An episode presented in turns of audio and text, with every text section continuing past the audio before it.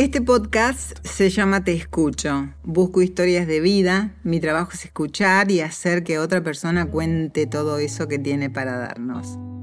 Lo que diga nos va a interesar, entretener y hasta emocionar. Soy Luisa Delfino y hoy escucho a la escritora Sofía Sermoglio. Una argentina que nació en 1979 ya con ganas de volar, y hacer que la acompañáramos en cada viaje, todos los que pudiéramos leerla. Sofía llegó a Los Ángeles casi por causalidad, a los 25 años, para ser periodista. Feliz, llena de sueños a cumplir, pero al poco tiempo de instalarse junto a su marido, le diagnosticaron un cáncer en su tobillo izquierdo. Un tumor de los malignos, de esos que al ponerlos en palabras son como un puñetazo al pecho. ¿Fue así como recibiste la noticia, Sofía, o fue diferente? ¿Qué pasó por tu cabeza, en tu cuerpo? Contame cómo fue encarar una vida que de pronto se puso patas arriba.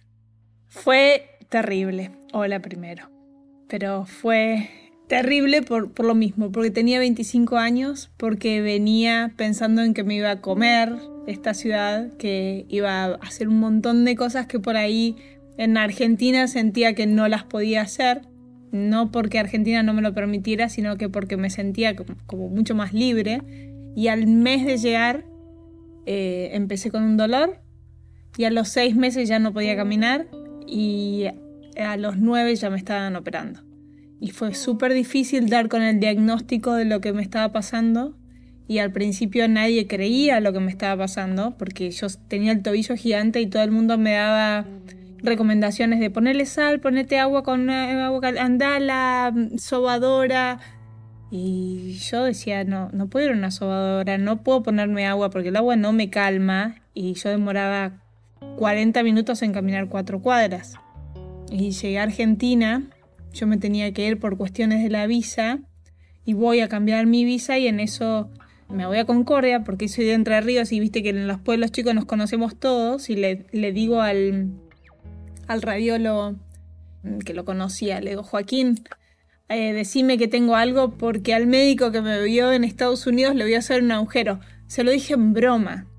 O sea, era como algo gracioso. Y me dijo, Sofía, estás hablando de un colega. Y cuando salió, me mira y me dice, después que me hago la placa, sale, salgo yo con mi mamá. Yo lloraba porque estaba con dolor. Cuando sale Joaquín, me mira y me dice, anda preparando el agujero. Y ahí yo me di cuenta, se me vino el mundo abajo. Y bueno, ¿Supiste lo que era cuando te dijo eso? No, al principio tenía el hueso fisurado, tenía tres fisuras, estaba todo muy hinchado, se veía que había un, tumor, no se sabía qué tipo de tumor.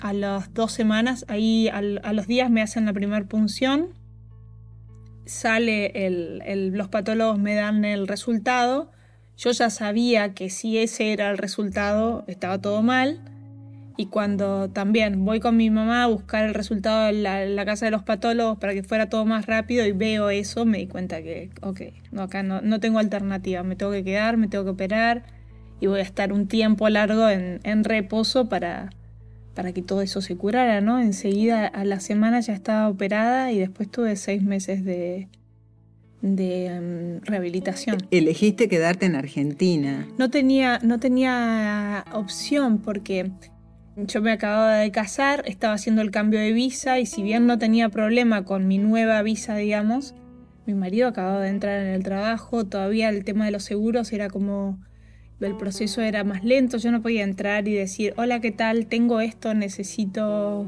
eh, cirugía, necesito, entonces ahí por lo menos en Concordia conocí a la gente, conocí al médico que me operó. Después como siguieron viniendo cirugías, nos dimos cuenta de que lo que hizo este hombre en, mi primer cirugía fue lo acertado, porque mm, no me comió pasos que después pude hacer en otras cirugías, ¿entendés? Sino tenés que ir despacito, porque si empezás por el paso 4 y te salteaste 3, después te vas quedando sin chances. Esa es la fama de, los médicos argentinos que son buenísimos. Sí, y fue, fue perfecto. Él, él fue, no sé, hoy todavía lo veo y se lo agradezco.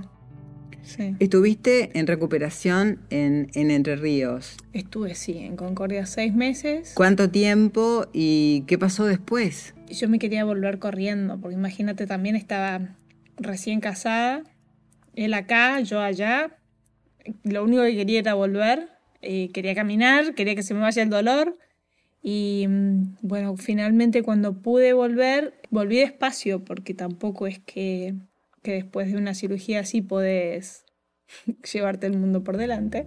Entonces, a mi ritmo, empecé de nuevo a tratar de meterme en la vida de Los Ángeles y enseguida nomás eh, me doy cuenta de que algo no estaba bien, porque me estaba doliendo de nuevo. Mi marido estaba estudiando para entrar en Cancillería, quería ser cónsul y mm, venía estudiando un montón y yo sabía que algo no estaba bien y esperé que él se fuera a Argentina para ir al médico. Ahí ya sí tenía todo, todo bien como para ir al médico acá. Y cuando voy me dicen, lo tenés de nuevo, hay que operarte. Me vuelven a operar. Eh, después tengo una segunda operación. Mi marido deja todo en Argentina cuando se entera y se viene para acá. En el año siguiente, menos del año siguiente, yo estaba enferma de nuevo y esa fue una cirugía mucho más grande. Los tumores, viste que nunca reaccionan igual, como van, tienen ah, formas de, de moverse distintas. A mí lo que siempre me ayudó es que cuando lo tengo, no me preguntes por qué, cuando lo tengo yo lo sé. Es, no sé si es la forma en cómo piso y la siento, no sé qué es lo que es, o no sé si es que tuve una abuela que me enseñó a conocerme, digamos, a conocer mi cuerpo, a prestarme atención, a escucharme, hacíamos métodos de no sé qué, de concentración y yo creo que todo eso ayudó a que yo me dé cuenta cada vez que tengo algo que no, no le corresponde a mi cuerpo. Porque si el tipo de tumor este sale al torrente sanguíneo, lo primero que ataca son los pulmones. Entonces yo toda la gente que vi partir fue por eso, porque no se daban cuenta que lo tenían de vuelta y, les afectaba los pulmones y terminaban, bueno, ya con, metástasis, ¿no? ¿Cuánto duró este, todo este periodo hasta que lograste entrar en un grupo que estaba probando una nueva droga? En el 2007 cambio de oncólogo porque mi médica se va, se va de, de Los Ángeles, cambio de oncólogo y él es el que me, me hace entrar en este tratamiento. Te pregunta, te, te dice si querés. Sí, me pone las cartas sobre la mesa y me dice, estas son tus opciones y tenés esto. ¿Y tu sensación interna era, me voy a curar con esto? Ah, yo sabía que era una prueba y que no se sabía si se podía curar. Lo que sabía era que no quería más cirugías. Al final, en, en, todo en los 12 años, tuve 15 cirugías, o sea, es como que después siguieron viniendo cirugías. Pero tenía la esperanza de que, de que pudiese funcionar y me sentía como privilegiada porque esa droga se probaba en dos ciudades en el mundo, en Los Ángeles y en Sydney. Y, yo tenía compañeros que viajaban, conocí una señora de Bolivia que viajaba, había un señor que venía de Inglaterra, venía, había gente de todo Estados Unidos en el grupo que estábamos acá en Los Ángeles y a mí me quedaba cuatro cuadras en mi casa. Era como yo tenía una, en ese tiempo no, obviamente no podía caminar, entonces tenía como una especie de silla de rueda motor y yo salía de mi casa, en mi, me, manejaba con muletas y después lo tenía parada, este Tweety le decía porque era amarillo, tenía mi Tweety, me sentaba ahí, me iba a hacerme la, el tratamiento y volvía a mi casa sola fui una afortunada, entonces. Por eso que dije llegaste a Los Ángeles por causalidad. Causalidad. Y no por casualidad. Eh, hablaste de la silla de ruedas. La silla de ruedas está muy, vos como escritora, eh, la tenés muy pendiente en tus escritos, hablas mucho de eso. Es más, editaste un libro que cuenta una historia, un cuento maravilloso, que está muy relacionado a un joven que necesitaba una silla de ruedas. Contame la historia de Daniel. Daniel, un día recibo un email entre sigo muy en contacto con mis compañeras del colegio y yo recibo un email de una de ellas que es terapeuta pidiendo colaboración para comprar una silla para, para un chico que lo único que movía era desde la muñeca a los dedos, la única parte del cuerpo que movía. Muy, muy, muy, muy pobre y mm, sin posibilidades de nada. La mamá trabajaba todo el día y él lo único que hacía todo el día era estar sentado en, eh, mirando una ventana, pero solo sin poder moverse, esperando que volviera la mamá para, para llevarlo, para moverlo, para darle de comer o para lo que tuviera, tuviese que hacer, ¿no? Y cuando Viviana, mi amiga, me cuenta esa historia, yo dije, tengo que encontrar la forma de ayudarlo sin que sea, hola, ¿qué tal? Necesito plata, ¿me das? Porque tengo que mandar a Argentina. Era como demasiado lío tener que explicar la situación de Daniel. Entonces dije, a ver, ¿cómo yo puedo hacer para ayudar a Daniel? Me fui a mis cuadernos, pues yo sabía que tenía una historia de una chica en silla de ruedas. Me voy a mis cuadernos, encuentro esta historia, eran 13 hojas doble faz, así chiquitas, y me puse a editarlas y tú, tú, tú, tú, tú. Terminé el cuento, traté como de hacerlo lo más el desarrollar los personajes que fuera como un poco un poco más sentido de lo que yo había escrito en, la primera versión y dije me autopublico y todas las regalías van para ayudar a Daniel y es lo que hicimos y Daniel me, me escribió a través de Viviana una, una carta agradeciéndome porque él estaba contento y a la, gente que veía, una vez cada 15 días lo venía a buscar una camioneta de la municipalidad para llevarlo a hacer terapia. Entonces ahí él les contaba a todos que había gente que estaban tratando de ayudarlo. La silla que yo quería comprar costaba como 14 mil dólares. Y la protagonista del cuento ah, se llama Daniela por Daniel. Fue casualidad. Fue pura casualidad. Mi protagonista se llamaba Daniela y cuando Viviana me dice se llama Daniel, Daniela, y miro y digo, bueno, no lo voy a cambiar. Fue, fue así, salió así.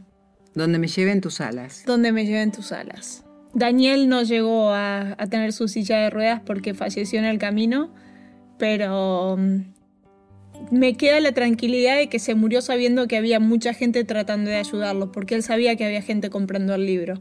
Yo no compré esa silla, pero compré otras tres conseguí, busqué tres personas que necesitaran, bueno, no tres, busqué personas que necesitaran sillas de ruedas y encontré estas tres y bueno, y les compramos las sillas. Al comienzo dije que te presenté como escritora, pero sos periodista también. ¿Cómo, ¿Cómo fue desarrollarte en Los Ángeles en el periodismo después de haber pasado por una prueba tan difícil?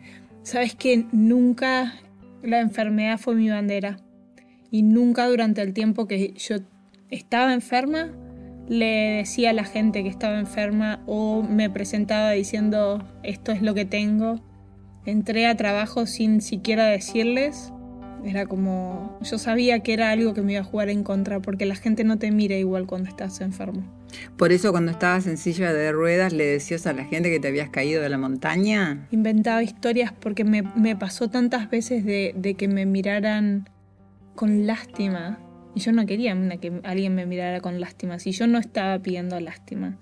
Me emociono cuando hablo de eso, entonces empecé a contar historias que eran como cool, para que la gente dijera, ¡eh, bien! ¡Que te mejores! Sí, y yo, claro. Se cayó esquiando. Sí, me, ay no, estaba surfeando en Hawái y me golpeé con el coral. Ay no, estaba en Mammoth y... Sí, era mucho más divertido contar una historia que a la gente le gusta, porque en definitiva es lo que quieren escuchar, no quieren escuchar la, la verdad, quieren escuchar lo que, lo que a ellos los haga sentir menos involucrados en el dolor ajeno, ¿entendés lo que quiero decir? Y como periodista, ¿cómo te fuiste desarrollando? ¿Arrancaste cómo en Los Ángeles?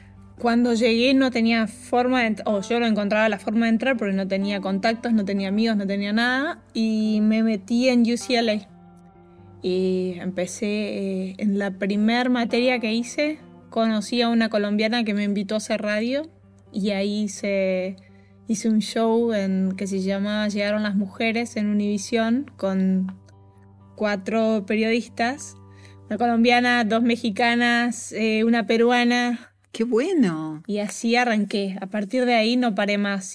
terminé la, o sea, hice el UCLA Extension en periodismo y a partir de ahí fue un viaje de ida.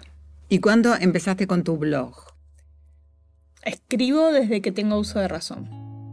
Entonces es como que si un día no escribo es como que siento que me achicharro.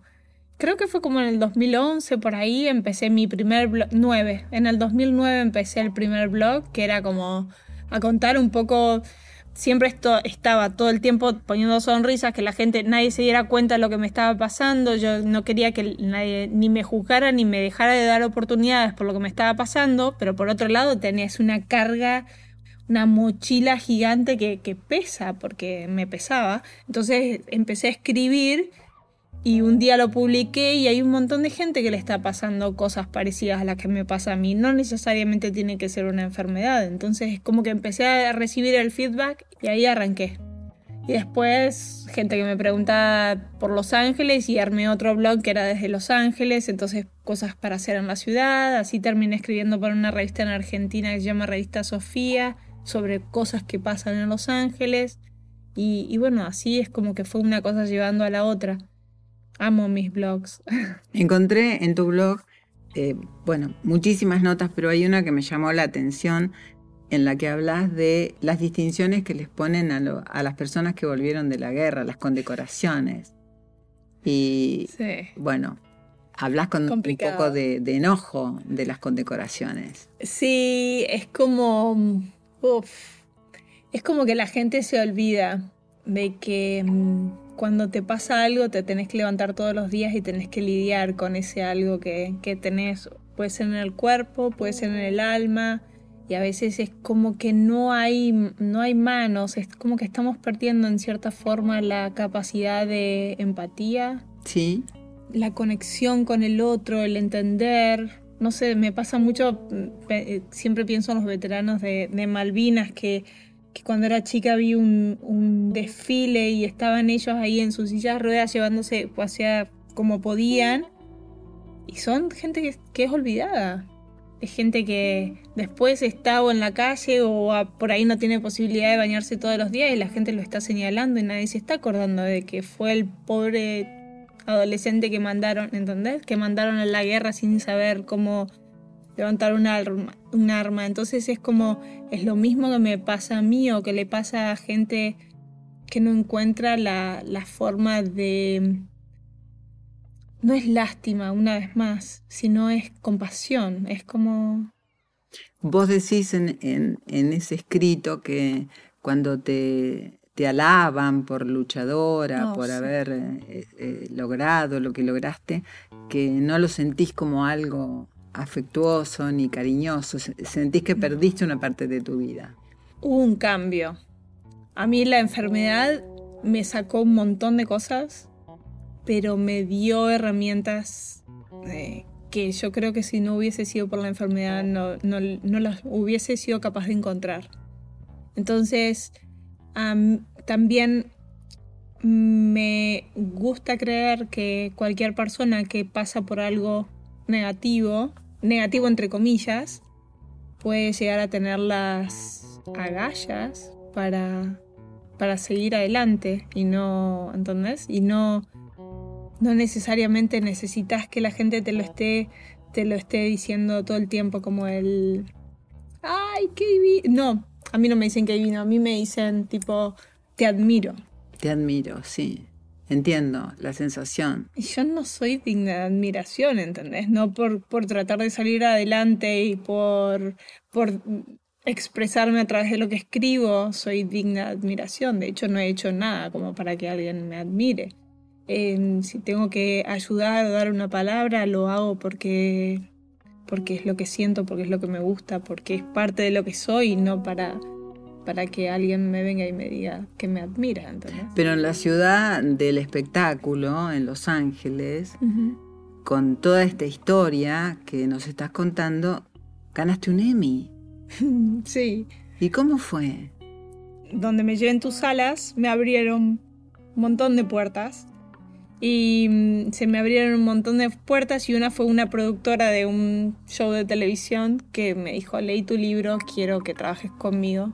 Necesito a alguien que escriba historias que lleguen al corazón.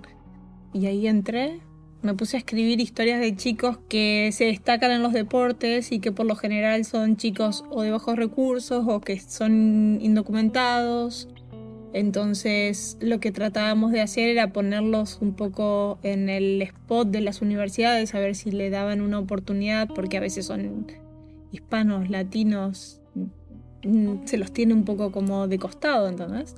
Entonces lo que tratábamos de hacer era eso, y yo escribí esta, esta historia eh, de Blanca Ramírez, que es una nena espectacular. Y bueno, el show ganó el, ganó el Emmy. La prepa. La prepa. Sí. ¿Y cómo te sentiste cuando fuiste a recibir el Emmy? Casi me muero. Era, es muy gracioso porque el, día que me, que me llaman para ofrecerme el trabajo, esa noche me estoy yendo a acostar y, lo miro a Martín, a mi marido, y le digo, me va a ganar un Emmy con esto. Y me dijo, fa, pará. Te lo juro, le dije. y fue, y sí, lo gané. Fue muy importante tu marido. Eh, es, es, muy importante. Sí, es mi, es mi compañero. En todo este derrotero de desde que llegaron, ¿no? Tengo una compañera, ella es, es mexicana y el marido ni bien se enteró que tenía, que estaba enferma, automáticamente la dejó y iba a recibir el tratamiento sola y a veces lloraba y a veces charlábamos y era como estaba devastada porque había tenido, no sé, 26 años juntos, dos hijas y este tipo, donde el primer problema, se, se mandó a mudar.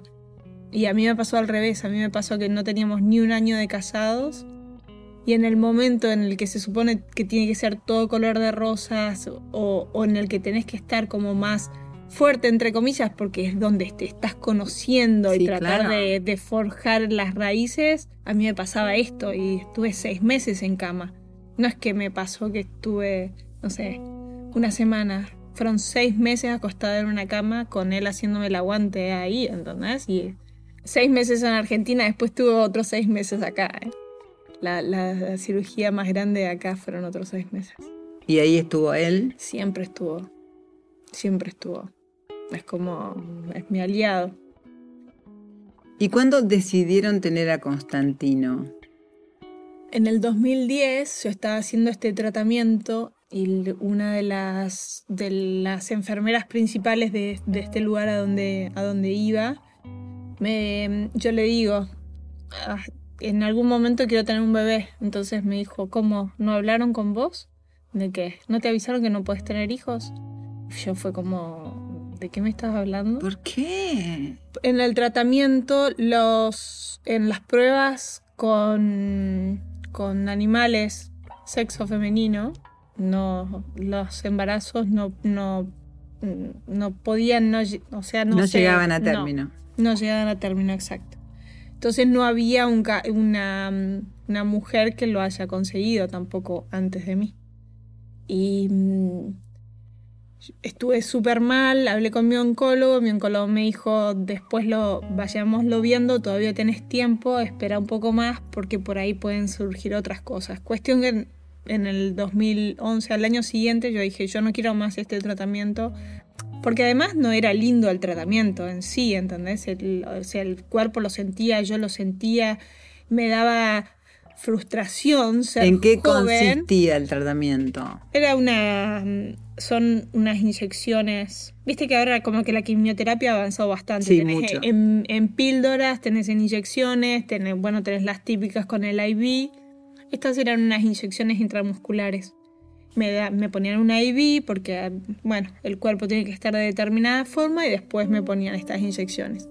Vos decís una inyección, yo terminaba con vómitos, dolores de cabeza, el pesadez, las piernas que no me podía mover, estaba agotada físicamente me agotaban.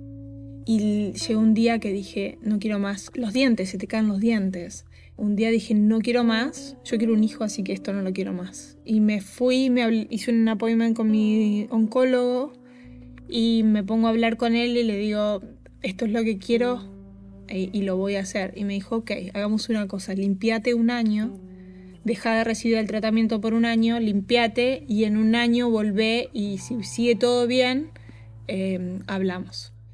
Cuestión que me conseguí un médico tibetano en San Diego, un genio, cambié mi alimentación, cambié todo, dejé de comer animales, traté de encontrar un equilibrio ah, físico y, espiritual, ¿no? Empecé a meditar, em, en el 2011 empecé a meditar, fue como hice un cambio, dije, ok, esto es lo que quiero, voy a necesitar estar, que mi cuerpo esté de otra manera. Y estuve un año haciendo eso y, en, el, en diciembre del 2012 me hice todos los estudios y me dijeron, ¿estás bien? Fíjate, inténtalo. Si no puedes, en un año vení y empezamos a hacer tratamientos de fertilización. Me acuerdo que le dije, no me voy a hacer ningún tratamiento de fertilización. Si yo en un año no puedo tener un hijo, voy a adoptar, porque está lleno de, de niños en el mundo que necesitan amor. Y de hecho lo habíamos hablado con mi marido. Ok, bueno, si esto no es algo para nosotros podemos adoptar. En Argentina está lleno de chicos, en todos lados hay chicos como para darles un amor, que necesitan amor. Pero al mes estaba embarazada. Esta eh, unión de la medicina tradicional con una medicina alternativa, ¿a vos te funcionó y la recomendarías o le dirías a la gente dejen la medicina tradicional y, y vuélquense a la medicina alternativa? A mí me funcionó yo conseguí tener mi hijo. Es un, es un bebé hermosamente sano. Pero yo después de tenerlo a él tuve dos cirugías más. O sea que no, no quedé... Yo estando embarazada ya sabía que estaba enferma de nuevo. Al poco tiempo de nacer tuve mi cirugía, que de hecho no recibí ningún, ninguna pastilla para el dolor porque yo quería seguir dando de mamar. O sea, también fue complicado. Fueron dos y lo que yo siempre aconsejo a la gente es hacer una fusión de las dos cosas. Porque el día que mi mamá, mi mamá falleció de cáncer también el año pasado, y el día que a ella le dijeron que estaba enferma, yo le dije, tenés que hacer esto, tenés que hacer esto, tenés que hacer esto. Todas las reglas que, me habían dado a mí, y mi mamá vivió cuatro años en grado, con cáncer grado 4, viajando, haciendo cosas y no, no estando en una cama destruida, ¿entendés? Tu, mamá, la misma mamá que te cuidó cuando estuviste seis meses al comienzo de, de, toda esta historia y que en algún momento, decime si esto es cierto, te dolía tanto que le pedías que te matara. En la primera. En la primera cirugía que tuve en Argentina no me funcionó bien la anestesia. tenía un dolor, pero un dolor insoportable. Y sí, ella se acuerda más que yo. Yo me acuerdo del dolor. Ella se acuerda de, o se acordaba de, de mí pidiéndole por favor, matame, bueno, no puedo más. Sí. Hablando del dolor, que mucha gente no soporta un dolor de muelas, eh, no soporta un dolor de cabeza en tu enfermedad descubriste que hay grados de dolor, que hay eh, niveles de diferentes dolores, o que puede haber dolores aún más grandes que los que vos tuviste y que se pueden soportar, con tal de vivir. Yo creo que, que depende mucho de las, de las personas, de cada uno, las ganas también que le pongas a tratar de superar ese dolor. Ojo, He tenido cirugías de 12 horas que he vuelto de la anestesia con un dolor insoportable y, es como que decís no puedo más, pero también he tenido migrañas que, que digo no puedo más, ¿entendés? Es como... Yo creo que va en, en cada uno. Sinceramente creo que el ser humano no todos soportamos la misma, la misma cantidad de dolor. Creo que algunos soportan más, otros soportan menos entiendo o, siento que como mujeres ah, tenemos mayor tolerancia al dolor, tal vez porque el, sexo débil no es tan débil y somos súper fuertes, pero también siento que en alguna forma es, un, es una elección el no poder soportarlo. Y ahora, en, este momento, ¿cada cuántos meses tenés que ir a ver a tu oncólogo? ¿Cómo, cómo es tu relación con esta enfermedad que está en remisión. Está, sí. Está en remisión, por lo tanto vos haces tu vida, seguís con tus trabajos, que ahora me vas a contar que estás en un trabajo nuevo. Bueno, que prácticamente ya, ya está finalizado, pero ¿cada cuánto vas al médico? El, yo tengo, en todos estos años, tengo una relación con mi médico que eso lo llamo, la conozco mucho a la secretaria, la llamo a la secretaria y le digo, algo está mal y es automático que me ve. Pero si no, cada tres o seis meses, eh, cada tres meses me hago un estudio, cada seis meses lo veo a él. Por lo tanto, cuando vos la, vos la llamás y le preguntás algo está mal, ¿te da miedo? ¿Es normal? Nunca de todas las veces que yo dije algo no está bien, no estuvo bien. Me dijeron, no, no, despreocupate, tranquila, no tenés nada. Por suerte no me ha pasado hace, a ver, estamos en el 2015, fue abril del 2015 fue mi última cirugía, en octubre del 2015 fue mi último tratamiento. Y todo, toda, la, toda tu vida laboral seguía transcurriendo aunque tuvieras tus cirugías, tus recuperaciones, vos, te las ingeniabas. Donde trabajaba. Para organizar el tiempo. A veces tenía cada 15 días las inyecciones, a veces las tenía una vez al mes. Entonces yo sabía que ese día para mí era un día perdido, porque después de la inyección yo no podía hacer nada. Y bueno, me pedía los días o avisaba o dependiendo de, dónde estuviese trabajando es como, como manejaba la situación. Hay un, en, tu blog hay, una, hay, un comentario que haces de un libro de Isabel Allende, El Plan, Infinito, que hablas sobre Los Ángeles. Sí. me, interesó mucho lo que vos planteás en ese blog, contame. ¿En, qué sentido? Lo que contás. Fue, eh, fue loquísimo porque me lo dio la mamá de una amiga que también falleció y con la que yo fue mi mejor amiga toda la vida y ella me dio el libro y yo lo leí cuando estaba terminando quinto año y me lo reencontré el año pasado al libro cuando estaba en, la casa de mi mamá y lo volví a leer y es Los Ángeles. Y es Los Ángeles, es, es el Los Ángeles que muchas veces nos cuesta ver. Es esa fusión del, del gringo y del hispano y de las cosas ah, increíbles que pasan en esta ciudad, en ese, en, esa, en ese mix, ¿no? Hay una foto que estás con, un, con el libro y el libro está ya viejito. sí. Está deteriorado, pero se ve que evidentemente esta ciudad a la que ni pensabas venir te estaba marcando un camino. Total, total, sí. Es como que cuando lo volví a leer ahora me di cuenta de que me estaba hablando de, de lugares como el este de Los Ángeles, como las pandillas, como cómo desenvolverse en la ciudad. Es alguien que también viene, que es, es externo a la ciudad y llega y se encuentra con un millón de cosas y es lo mismo que me pasó a mí. Llegué y me encontré con un mundo que, que ni siquiera, cuando vivía en Argentina no me planteaba que me iba a encontrar todo lo que me encontré en Los Ángeles. Y ese libro es, es maravilloso. En el blog vos ponés que no hay que creerse lo que, lo que pasa en Los Ángeles, que hay que mantener siempre firmes las raíces. Recordar de dónde somos, de dónde venimos. Supongo que, no me acuerdo exactamente por qué lo habré escrito, pero me, me imagino que es que como hispanos, como latinos, como recordar de dónde venimos, quiénes somos, quiénes uno acá llega y se cree que es todo glamour y todo lindo y todo. Y en realidad es como que somos bastante más que eso. Tenemos. Somos una familia que quedó atrás, somos un sacrificio de haber venido acá, somos todo lo que pasó antes de nosotros para, para que hoy estemos acá, ¿no? Me gustaría que dieras tu blog en esta conversación bien lento para que todos lo puedan copiar y puedan entrar Dale. Decilo. Es www.sofi con F S O F I Sermoglio, mi apellido es Z E R M O G L I O.com. sofisermoglio.com. Sos muy familiera. Muy. Según tus propias palabras.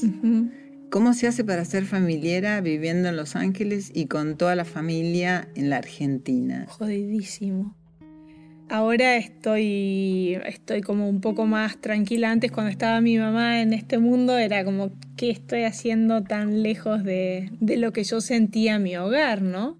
Ahora el, el, otro día justo estaba, estaba pensando y le digo a mi, a mi marido, me parece que eh, soltamos la marra y ahora estamos navegando nosotros y viendo a qué puerto tenemos que, tenemos que llegar.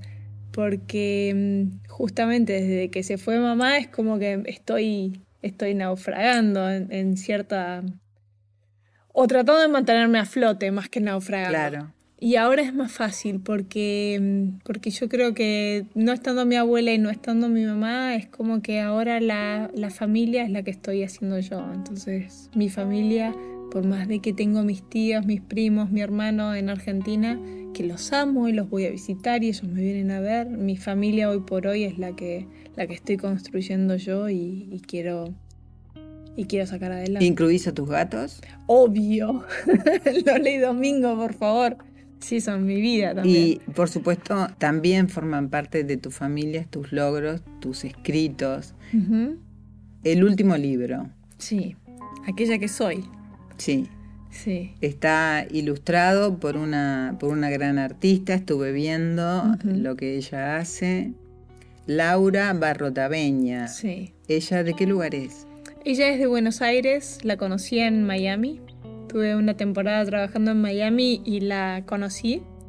Y bueno, viste con esa gente sensible que te encontrás en la vida y decidimos hacer esto. A ella le gustaba lo que yo escribía y a mí me gustaba cómo ella dibujaba. Su arte me parece espectacular. Así que ella decidió empezar a dibujar algunos de mis escritos, una selección de escritos entre poesías y cuentos cortos y le decimos que es un synergy book porque es, es mi energía, yo que puedo descargarme a través de la escritura, ella lo puede hacer a través del, arte.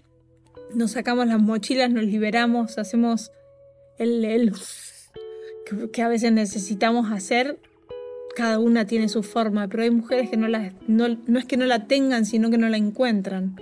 Entonces lo que hacemos es darle la posibilidad de unirnos las tres en, este Synergy Book para... Todavía no, no, está editado, no se puede comprar. Está listo, estoy... Mira, si Dios quiere, en, menos de un mes ya está a la venta. ¿Por qué no, no nos despedimos con eh, la primera poesía? Aquella que soy. Uf, dale. Soy la mujer de alguien que amo. Soy la madre de alguien que amo. Soy la hija del padre que amo. Soy la hermana del hermano que amo. Soy la familia a la que pertenezco. Soy la herencia que me ha convertido en esto. Soy la amiga de las amigas que amo. Soy las letras que espero que te lleguen. Soy los cuentos que cuento. Soy cada una de las formas que forman mis palabras. Soy la lucha diaria de una enfermedad que no me alcanza. Soy el recuerdo que guardo de días que pasaron. Soy el presente que no quiero ver escapar de mis manos. Soy un reloj de arena gastado.